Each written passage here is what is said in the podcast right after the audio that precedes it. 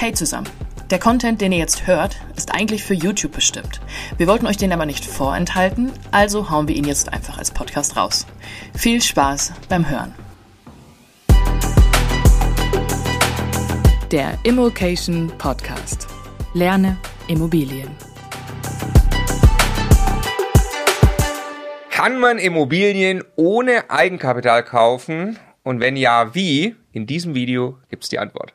Also in diesem Video sprechen wir darüber, wie viel Eigenkapital für die Immobilienfinanzierung nötig ist für Immobilieneinsteiger, aber natürlich auch für Fortgeschrittene, was passiert, wenn ich dauerhaft sehr wenig Eigenkapital einsetze. Wir teilen das Video in drei Abschnitte ein. Zuerst los geht's damit. Wer kann überhaupt ohne Eigenkapital Immobilien kaufen? Ja, und dann schauen wir uns an, was die Konsequenzen sind, wenn du ohne Eigenkapital Immobilien kaufst. Das hat natürlich Folgen. Und dann kommt unsere eigene Meinung, wie viel Eigenkapitalanteil für wen ist denn sinnvoll? Also, wer kann überhaupt komplett ohne Eigenkapital finanzieren oder kann man das grundsätzlich? Zuerst mal ganz grundsätzlich kann man eine ganze Menge. Man kann auch 200 oder 300 Prozent des Immobilienkaufpreises finanzieren. Es gibt auch Leute, die das machen. Das ist aber dann schon sehr speziell. Also da habe ich beispielsweise schon äh, bestehende Bankkontakte, da habe ich einen sogenannten Track Record. Das heißt, ich habe schon viele Projekte und Objekte mit einer Bank umgesetzt. Ich bin vielleicht sowas wie ein Projektentwickler, der sehr schnell nach dem Immobilienerwerb dann auch Werte hebt und die Bank weiß im Prinzip schon, der kauft jetzt irgendwie etwas in einem schlechten Zustand, aber das ist dann ein, zwei Jahre später auch das doppelte oder dreifache Wert, dann kann man sogar sowas mit einer Bank abbilden.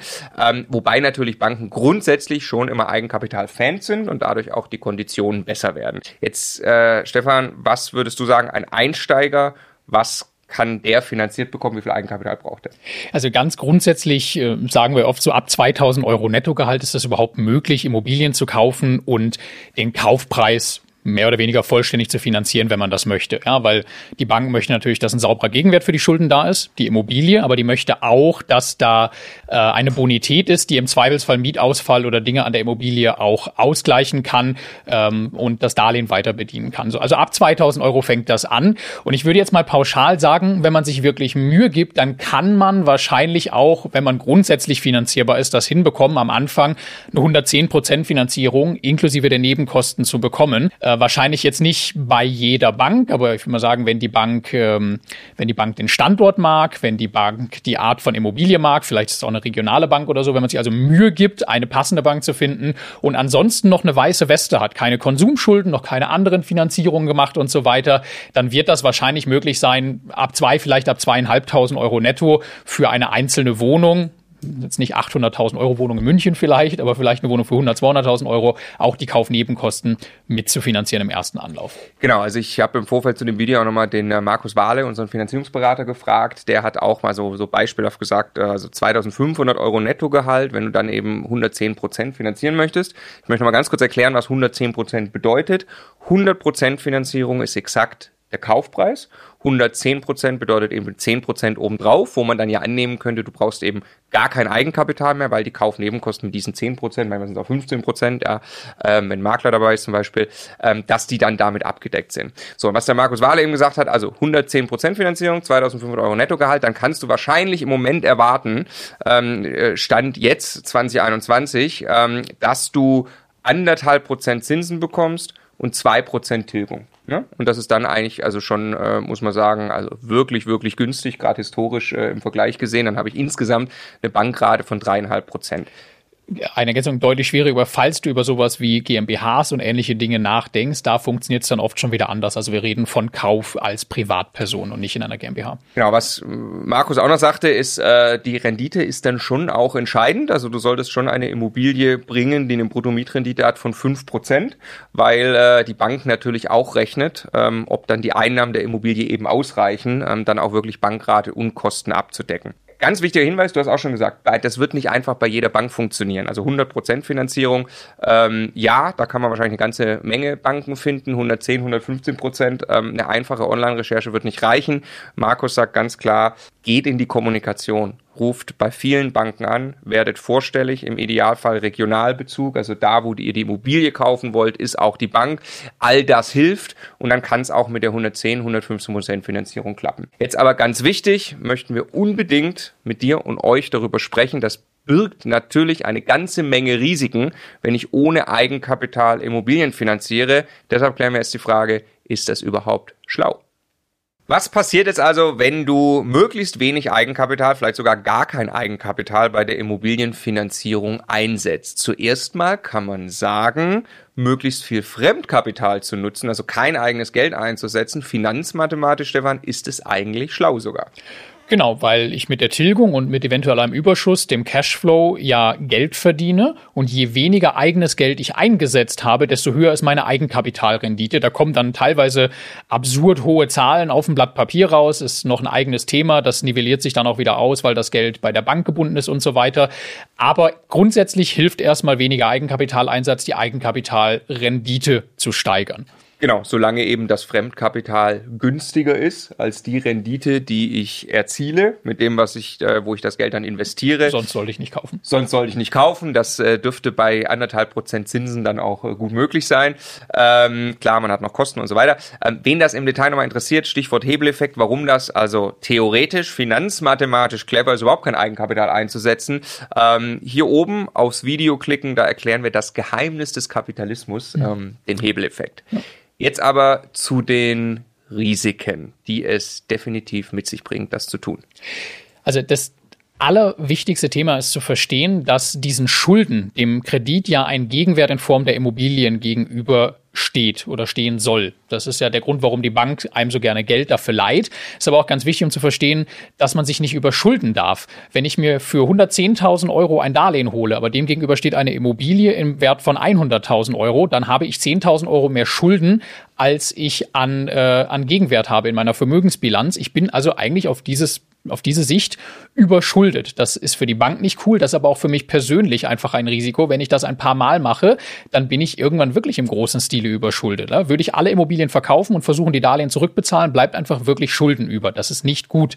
Ist aber ganz wichtig, ich kann auch, wir haben jetzt von 110 Prozent Finanzierung gesprochen, ich kann ja auch Immobilien deutlich unter Marktwert kaufen. Ich kann eine Immobilie, die 100.000 Euro wert ist, für 80.000 Euro kaufen. Wenn ich da jetzt 10 Prozent Kaufnebenkosten oben drauf habe, dann habe ich 88.000 Euro, die ist immer noch 100.000 Euro wert. Also ganz wichtig ist zu verstehen, über Schulden ist extrem schlecht und gefährlich, aber entscheidend ist der Wert der Immobilie und wenn ich einen besonders guten Einkauf mache, kann mir das natürlich helfen. Um den Punkt nochmal von anderer Seite zu verdeutlichen, den Stefan gerade gemacht hat, weil es uns wirklich ein Anliegen ist, dass es gefährlich ist, 110 Prozent zu finanzieren und wir auch unbedingt vorschlagen, dass du darüber hinaus noch einen Puffer Eigenkapital, wenn du das machst, auf dem Konto haben solltest. Null Euro danach auf dem Konto zu haben, ist ein großes Problem. Ähm, dazu kommen wir gleich. Den Punkt nochmal verdeutlicht. Die ersten Jahre der Immobilienfinanzierung, wenn du tilgst, tilgst du im 110% Szenario ja nur Kaufnebenkosten. Das heißt, die Tilgung die, aus, die du aus den Mieteinnahmen nimmst, die du an die Bank bezahlst, die zahlst du dafür an die Bank, dass der Makler bezahlt wird, die Grunderwerbsteuer bezahlt wird, der Notar und so weiter. Das heißt, du zahlst eben nicht den Gegenwert Immobilie ab, es sei denn, du hast deutlich unter Marktwert gekauft. Jetzt aber lass uns mal äh, die Szenarien durchspielen und davor wollen wir eben eindringlich warnen. Das ist mit der wichtigste Job, den dieses Video hier, glaube ich, machen muss. Wenn du die, die Kaufnebenkosten vollständig von der Bank finanzierst, kaufst, sagen wir, deine erste Immobilie und du hast danach kein Geld mehr auf dem Konto, dann kann das zwar gut gehen und wahrscheinlich wird es in aller Regel gut gehen, wenn du eine gute Immobilie gekauft hast. Es kann aber auch wirklich mies ausgehen. Ja, und ich glaube auch gar nicht, dass man sagen kann, das wird in aller Regel gut gehen, weil eine Immobilie ist ein, ein sehr teures Wirtschaftsgut und es können bei Immobilien Dinge passieren, die kosten Geld und die kosten viel Geld. Ne? So wie jeder beim Auszug irgendwie immer diesen Spruch mitkriegt, haha, du musst irgendwie das Geld für eine kaputte Waschmaschine oder Spülmaschine im Zweifelsfall noch haben. Bei einer Immobilie kann das sein, dass irgendwelche Dinge passieren. Das, die Eigentümergemeinschaft entscheidet, das Dach zu sanieren und äh, da äh, kommt jetzt eine Sonderumlage auf dich zu. Oder es gibt irgendeinen großen Schaden, der repariert und vorfinanziert werden muss, bevor irgendwann von der Versicherung Geld erstattet wird oder was auch immer. Es gibt jede Menge Dinge, die dazu führen können, dass du mal eben ein paar tausend Euro brauchst. Sei es auch nur, dass zwischendurch Leerstand herrscht, der Mieter früher aussieht als geplant, du die Wohnung in Stand äh, setzen willst oder solche Dinge. Und deshalb ist unsere Empfehlung, weil das natürlich niemals dazu führen darf, dass du kein Geld mehr hast, du das Darlehen nicht mehr zurückzahlen kannst, dass du bei einem Kauf, sagen wir mal, einer Wohnung für 100.000 Euro mindestens 10.000 Euro noch auf dem Konto haben solltest, nachdem alle Kosten bezahlt sind, damit du einen Puffer hast für diese Immobilie. Und diese 10.000 Euro sind nur dafür gedacht. Und die werden nicht für einen Urlaub verwendet oder fürs Auto oder vorübergehend als Liquiditätsreserve für irgendwas anderes. Oder die nächste Immobilie. Die nächste Immobilie. Ganz die, gefährlich. Genau, die brauchst du wirklich als Puffer. Du brauchst jetzt nicht, wenn du dann fünf hast, exakt 50.000 Euro. Irgendwann gibt es dann andere Formeln. Aber gerade am Anfang ist das sehr, sehr wichtig, einen Puffer zu behalten. Ich möchte noch eine, ein, ein, ein Szenario hinzufügen, das eben ganz real ist. Deswegen sagtest du, glaube ich, auch, äh, du denkst eben, dass es auch äh, nicht unbedingt in aller Regel gut geht. Ähm, der Mieter kann einfach ausziehen und das ist sehr real. Und was passiert jetzt? Nehmen wir an, ähm, du bist jetzt, hast jetzt nicht gerade die Immobilie in München gekauft, wo dann sowieso wieder 300 weitere Mieter Schlange stehen, sondern du musst in diese Immobilie zumindest ein bisschen was investieren, um auf dem Mietmarkt attraktiv zu sein. Das ist sehr real, dass das passieren kann. Und dann wäre es sehr, sehr dämlich, das nicht investieren zu können, weil du würdest möglicherweise weit unter Marktwert vermieten, du würdest einen schwierigen Mieter finden, das würde weitere Probleme nach sich ziehen. Das heißt, bitte unbedingt nach dem Kauf Geld auf dem Konto haben und natürlich absolutes Worst-Case-Szenario, was dir passieren kann, wenn Sonderumlagen kommen, was auch immer kommt und du gerätst so in finanzielle Schieflage, hast kein Geld mehr, um es zu bezahlen und du wirst gezwungen zu verkaufen dann passiert genau das, wo du am liebsten die Immobilie kaufen würdest. Du musst nämlich weit unter Marktwert verkaufen, da hast du wirklich Geld vernichtet, hast keine Immobilie mehr und stehst mit Schulden da. Also da wirklich aufpassen. Dann gibt es noch ein Risiko, äh, das wir auch ansprechen müssen. Das ist ähm, das Zinsänderungsrisiko, das einfach äh, an die Stelle auch hingehört. Wenn du jetzt, äh, jetzt reden wir, sagen wir mal, über ein Portfolio, ein paar Wohnungen, drei, vier, fünf, sechs Wohnungen, vielleicht auch größer. Und du gehst eben immer so vor, dass du sagst, ich finanziere 110 äh, Prozent, ich finanziere 115 Prozent. Sagst vielleicht sogar, ich habe einen Puffer auf dem Konto. Du hast gerade gesagt, da gibt's Formeln. Manche sagen, ich brauche immer eine Jahresnetto-Kaltmiete, habe ich noch auf dem, äh, auf dem Konto als Puffer oder eine halbe Jahresnetto-Kaltmiete. Gibt's unterschiedliche Ansätze.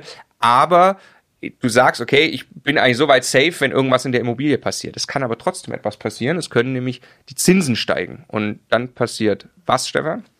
Naja, nach, lass uns sagen, nach zehn Jahren ähm, läuft dein Darlehen aus, deine Zinsbindungsfrist aus und du hast ja zu dem Zeitpunkt, wenn du 110 Prozent finanziert hast, zwei Prozent anfängliche Tilgung, hast du noch ganz grob 95 Prozent des Immobilienwertes, wenn jetzt der Wert nicht gestiegen ist und du zum Marktwert gekauft hast, an Schulden über. Das heißt, du musst im Prinzip fast die ganze Immobilie nochmal neu finanzieren.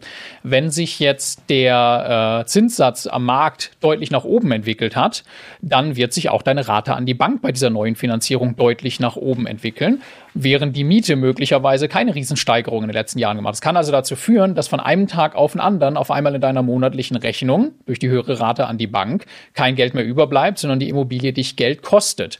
Dafür musst du A, finanziell gewappnet sein, du musst bereit sein und in der Lage sein, das dann zu leisten und du musst das natürlich auf dem Radar haben, dass es diesen Effekt gibt und dass der umso stärker wird, je höher du am Anfang beleist und je weniger du natürlich auch tilgst, weil davon abhängt, wie hoch das ist, was du am Ende finanzieren musst. Ja.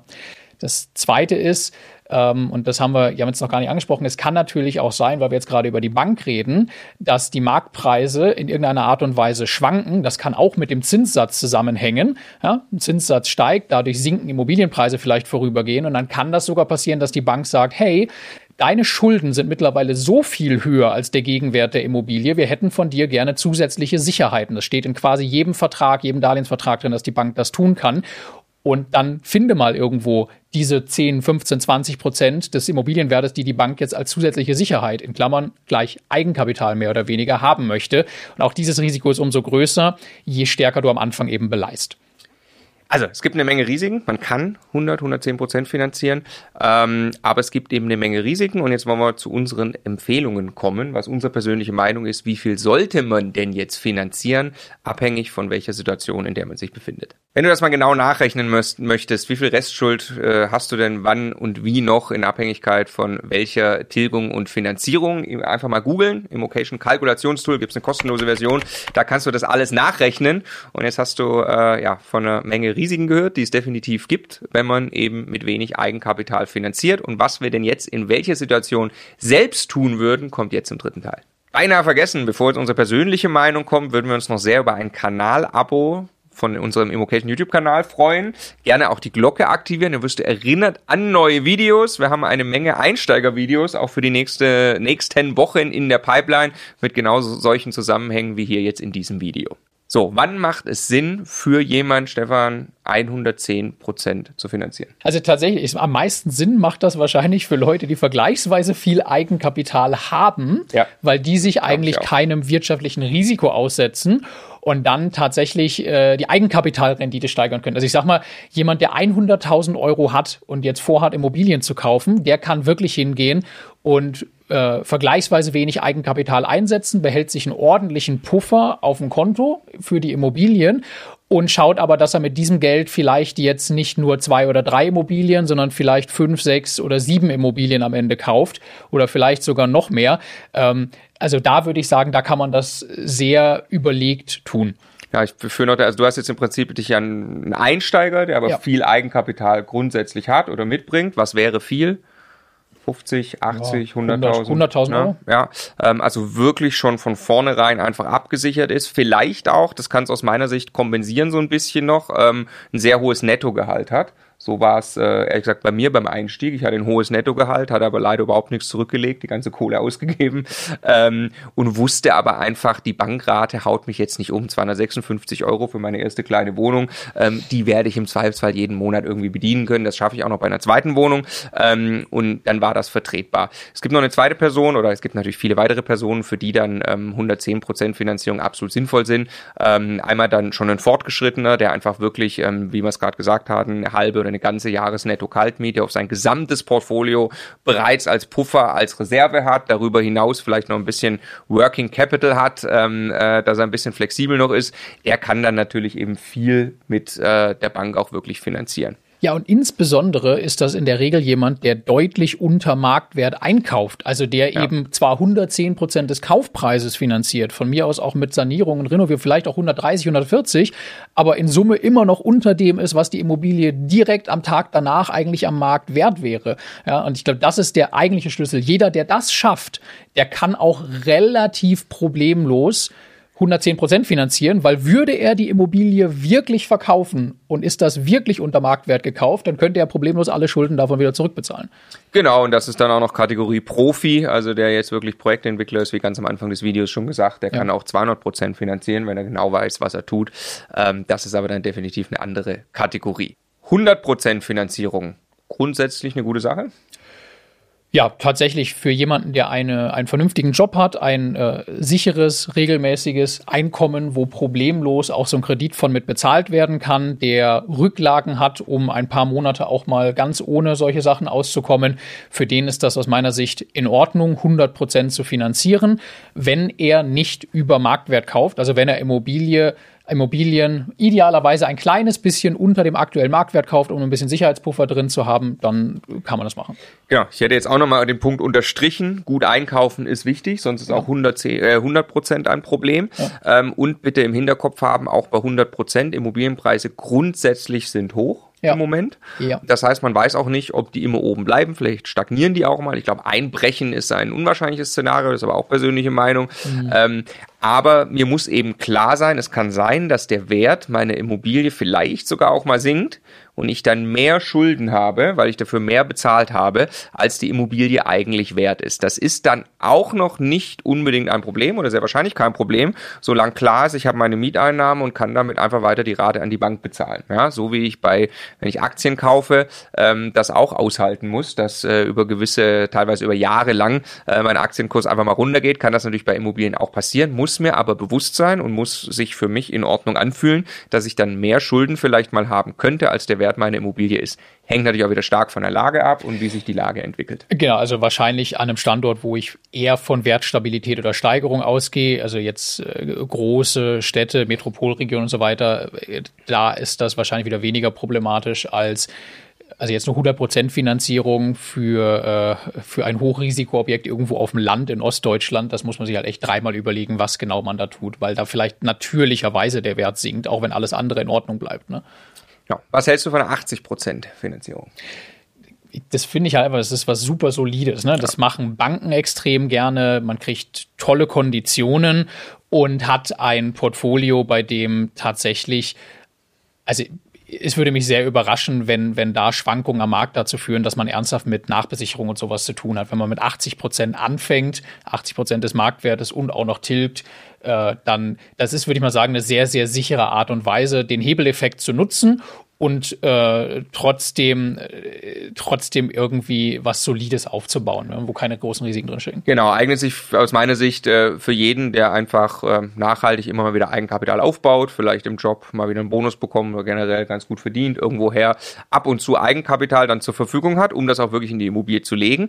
Äh, das würde ich, wenn ich diese Person wäre, würde ich es dann tun, wenn ich sage, ich möchte ganz klar mich in Richtung Altersvorsorge ausrichten mhm. und sehr gemütlich vielleicht eine Wohnung im Jahr oder na, kommt dann eben aus Eigenkapital an, ähm, sehr gemütlich einen Bestand nebenbei ein bisschen aufbauen. Wenn ich ein bisschen eine größere Ambition habe, muss ich schon aufpassen. Also Eigenkapital ist ein scheues Reh, sagt jeder Immobilieninvestor. Ja, also selbst wer jetzt äh, äh, herzlichen Glückwunsch 200.000 Euro auf dem Konto hat, ähm, äh, wird sich wundern, wie schnell 200.000 Euro weg sind, wenn man anfängt, einen Immobilienbestand zu skalieren, weil eben tatsächlich dann, äh, wenn ich da 20 Prozent immer in die Finanzierung lege, ähm, das schon relativ schnell aufgebraucht sein kann. Also es eignet sich, die 80 Prozent, muss man eben auch wieder aufpassen, es eignet sich nicht für denjenigen, der jetzt ein bisschen mehr Wachstumsambitionen vorhat, der vielleicht irgendwie ein, zwei Mehrfamilienhäuser im Jahr kaufen will, das jetzt für ein paar Jahre durchziehen will, der also wirklich sich einen großen Bestand aufbauen will, ähm, ja, da mal durchrechnen, der braucht zumindest eine Antwort darauf, woher dann immer das ganze Eigenkapital kommt. Genau. Was ist mit 60 Prozent Finanzierung? Gut, das ist jetzt noch ein Schritt mehr Richtung Sicherheit. Also dann kommt man irgendwann in die Gegend äh, von Pfandbrief-besicherten Krediten. Also das ist so aus Sicht der Bank 60 Prozent vom Wert oder Beleihungswert oder so einer Immobilie zu verleihen. Das ist so quasi das, das Allerbeste. Das muss eine Bank mehr oder weniger nicht mit Eigenkapital unterlegen. Man kriegt Traumkonditionen, rennt im Prinzip überall offene Türen ein, wenn jetzt auch noch genug Volumen dahinter steht und hat ja, wahrscheinlich nach, nach allen Regeln und Einschätzungen sehr, sehr wenig Risiko in dieser Finanzierung drin. Aber klar, ich meine, je mehr Eigenkapital ich einsetze, desto weniger nutze ich den Hebeleffekt, desto geringer ist die Eigenkapitalrendite. Ähm, und äh, das muss ich halt für mich entscheiden. Habe ich so viel Geld, möchte ich das einsetzen, entsprechend wenige Immobilien mit dem Geld kaufen, das ich habe.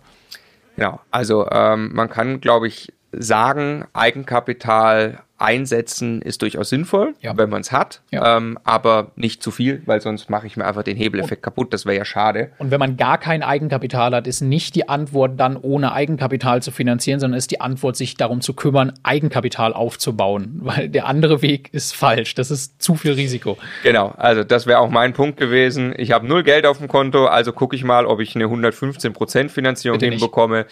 Das ist genau der falsche Weg. Uns würde es sehr interessieren, was ihr dazu sagt. Kommentiert doch bitte mal, wie viel Eigenkapital in Prozent ihr so eingesetzt habt bei euren letzten Deals. Und ansonsten möchten wir dieses Video hier empfehlen. Da geht's um die Frage, wann bist du eigentlich schuldenfrei? Was ist die optimale Tilgung? Das rechnen wir da mal vor. Also gar kein Geld auf dem Konto und deshalb die 110% Finanzierung versuchen, ist keine gute Idee. Ein bisschen Geld auf dem Konto, Eigenkapital schon vorzugehen und Immobilien unter Marktwert einkaufen, das ist eine sehr gute Idee. Wenn du wissen möchtest, äh, wann du schuldenfrei bist, welche anfängliche Tilgung Sinn macht, die ja auch in das Thema reinspielt und wann eben wie viel Cashflow entsteht, dann möchten wir dir dieses Video empfehlen. Und jetzt ganz viel Erfolg bei der Immobilienfinanzierung. Es lohnt sich.